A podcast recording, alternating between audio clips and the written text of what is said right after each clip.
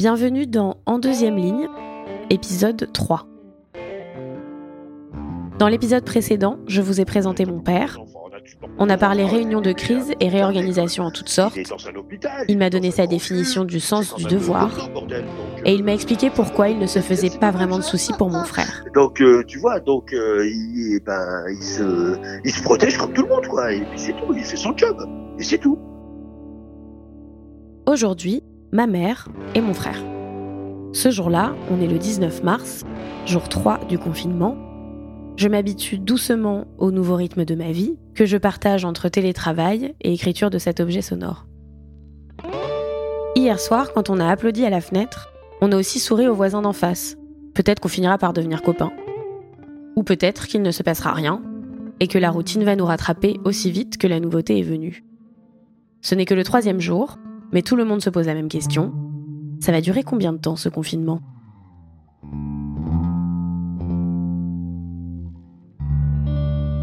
Et là, on va être confiné cinq semaines, hein?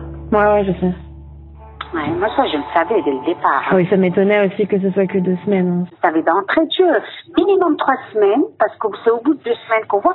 Mais là, comme la flambée, tout a flambé, là. Combien de morts 89. 90, voilà, moi j'avais 90 dans ma tête. 90.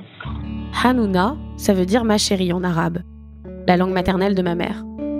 Pas de patient pour elle aujourd'hui, donc comme tout le monde, elle va passer sa journée à la maison. Ce qui ne lui arrive franchement jamais. Tu fais quoi aujourd'hui, toi? Je sais pas quoi faire. Je vais sortir au jardin, jardiner un peu. Je vais, je vais me couper un peu des réseaux parce que je suis, je n'en peux Ouais, j'ai l'impression qu'il faut que tu fasses une pause. Hein. Oui, là, j'ai craqué ce matin, c'était horrible. Et puis, comme j'ai pas de nouvelles de Samy, Samy, il est très dur parce que, au lieu de me dire euh, coucou maman, ça va, bisous, euh, depuis hier qu'il m'a dit il n'y a pas de masque, alors je lui ai dit euh, fais attention à toi et tout, il m'a dit yep.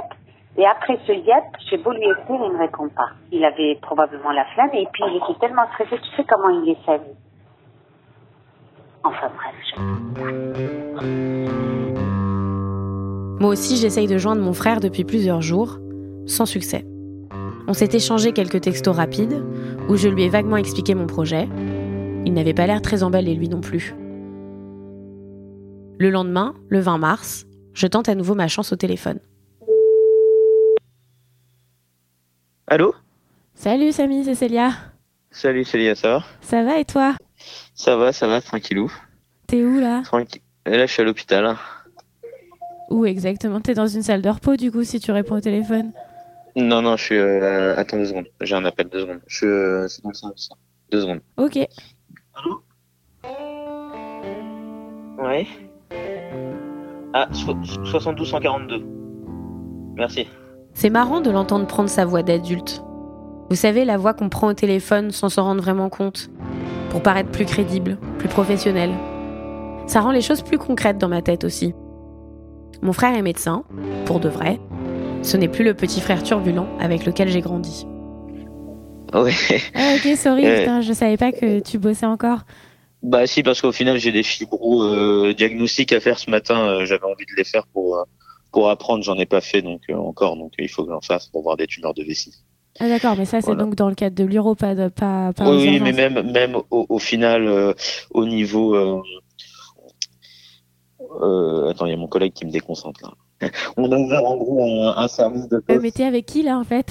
Là, je suis avec bah, Gobinet, mon co interne de premier semestre, Ahmed, mon co interne, euh, semestre, voilà, quoi. On est dans le bureau médical. C'est quoi le bureau médical? Bah, c'est notre bureau avec nos, nos ordinateurs pour taper les CRH, etc. Là, on se retrouve pour, euh, pour, euh, pour faire le taf, quoi, la gestion des patients, quoi. Ok. Donc, euh, T'entends mal, bon, il faut que tu parles dans ton, dans ton micro. Tu m'entends là? Ouais, il faut que tu parles plus proche de ton micro, je pense. Au Bah, en fait, j'ai un masque, j'ai un masque. Ah bah oui, t'as un masque, c'est pour Ah ça. bah oui. euh, non, mais écoute, non, mais en gros, dès qu'on est, dès qu'on n'a pas de travail euh, ici, on est, on est convié à rentrer chez nous et à rester seul et enfermé chez nous. voilà. En gros, c'est les, c'est les, c'est les directives du chef de service euh, qui sont logiques. Là, t'es habillé comment Du coup, tu me disais que tu portais un masque. Je suis en masque euh, et puis bleu de travail, enfin bleu de bleu de bloc avec mes avec mes chaussures. Et ça, pareil, ça c'est des directives euh, du chef de service qui nous dit qu'on se met en bleu et on le change régulièrement. On doit pas le changer en salle des internes. On doit se laver les mains à l'entrée, à la sortie euh, du bloc, avant et après, enfin après s'être changé euh, à chaque fois qu'on va voir un patient, etc., etc. Pour l'instant, il n'a pas l'air de vivre une vie radicalement différente de d'habitude. Ce qu'il m'expliquait dans ses textos, c'est que pour l'instant, il n'a pas été réquisitionné pour s'occuper de personnes atteintes du Covid. Lui et ses collègues donnent juste un coup de main aux urgentistes. Du coup, les urgentistes, ils font, euh, ils font, enfin, quasi exclusivement du Covid, et dès qu'ils ont une urgence chirurgicale, ils nous l'envoient directement. Euh, donc en gros, on reste sur un système d'astreinte, on n'est pas en garde euh, encore. Et comme on n'est pas trop dérangé, on ne devrait pas passer en garde dans les jours à venir, tu vois. D'accord. Là, tu vois, par exemple, j'étais d'astreinte et j'ai pas du tout été dérangé cette nuit, tu vois. Donc euh, voilà, donc en fait, je fais mon astreinte d'urologie complètement normalement, euh, avec une filière un petit peu différente. Euh, le vrai tri qui est fait en bas, c'est Covid plus ou Covid suspect d'un côté, Covid moins de l'autre. Il y a un urgentiste qui refait un deuxième tri chirurgical médical et dès que c'est chirurgical avec une indication uro, vasculaire, 10 ou ortho, ils appellent dans ce cas-là l'interne euh, d'astreinte correspondant et puis au final ça reste des astreintes classiques quoi. D'accord, donc pour l'instant, euh, ça change pas grand-chose en fait. Pour l'instant, il n'y a pas de modification.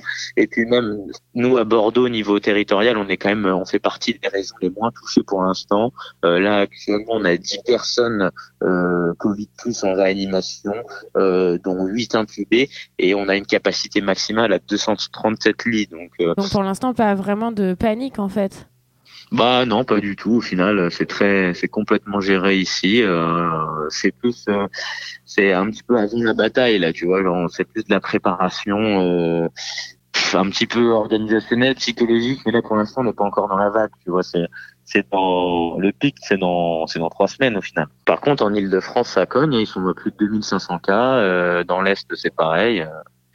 Voilà, c'est eux qui sont les gros foyers euh, de Île-de-France et Grand Est qui sont les véritables foyers de l'épidémie pour l'instant en France, quoi. Et l'ambiance, elle est comment, vous, chez vous du coup? Bon, il y avait une tension peu peu en début de semaine, mais là, c'est, euh, ça va beaucoup mieux. euh, voilà. euh, bon, petit problème au niveau des masques. Euh, Il n'y a pas trop de masques. Voilà, ça c'est un petit peu le problème, mais c'est le seul problème qu'on a. On a tout est tout est ok, quoi. Tout est opérationnel. hein. Juste problème de masque en attente de livraison certainement, quoi. En gros, c'est ça le problème.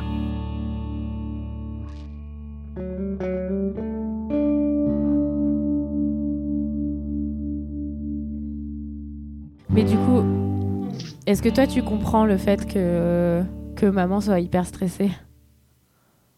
Bah non, parce que moi j'ai, euh, je regarde, je regarde la- l'incidence dans la région, je regarde le, le- le taux de mortalité à l'échelle nationale, qui est actuellement en France à 2,8%. Je regarde euh, le pourcentage de mortalité dans les sous-populations, avec euh, plus de 80% de la mortalité qui est au-dessus de 60 ans. Euh, voilà, non, ça m'inquiète. euh, au vu des chiffres qu'on a aujourd'hui, euh, le problème c'est pas la mortalité ni le risque. Il faut que le personnel de santé se protège, puisqu'il faut qu'on on puisse assurer la prise en charge de la vague. Mais ce qui va être euh, grave, c'est juste le nombre de personnes qu'on va devoir mettre en réanimation et qui potentiellement pourront pas être traitées Oui, par exemple, vous, vous êtes quand même plutôt bien lot- loti. pour l'instant. Ok. Mais c'est c'est pas dit que la situation reste comme ça. Oui. Donc en fait, là, vraiment, le l'ambiance, c'est euh, on attend la vague. Bah là, c'est la- c'est de la préparation, hein. C'est de la grosse préparation, là, ouais. Ouais. Non, notre ville, elle, elle est complètement normale, hein, sinon, à part ça. hein. Non, il n'y a rien de, rien de particulier. hein. Au final, on a une activité euh, qui, qui- qui est proche de celle qu'on a, euh, qu'on a euh, autrement, et au final, des fois, on est crevé, donc souvent, on rentre chez nous, tu vois. Bon, ok, de temps à autre, on veut des, bières en ville, mais bon, pas plus, quoi. Oui, c'est ça. En fait, finalement, ça Donc, change euh, vraiment rien parce que vous aviez pas vraiment de vie sociale avant, quoi. Ça c'est à peu près ça, ouais. c'est à peu près ça, ouais. Ok. Ok, bon, allez, bisous. Bisous. Bon courage. Ciao. Bye. Ciao, ciao. Ça me rassure de savoir que la réalité que vit mon frère est loin de celle des soignants en première ligne, ceux qui travaillent dans le Grand Est ou en Île-de-France, et dont les témoignages font la une des journaux. Et honnêtement, j'espère que ça restera comme ça. C'était En deuxième ligne, épisode 3. Merci à Boris Balducci pour la technique, à Nicolas Traîneau pour les conseils, à Emmanuel Ponty pour la musique, et merci à vous de l'avoir écouté.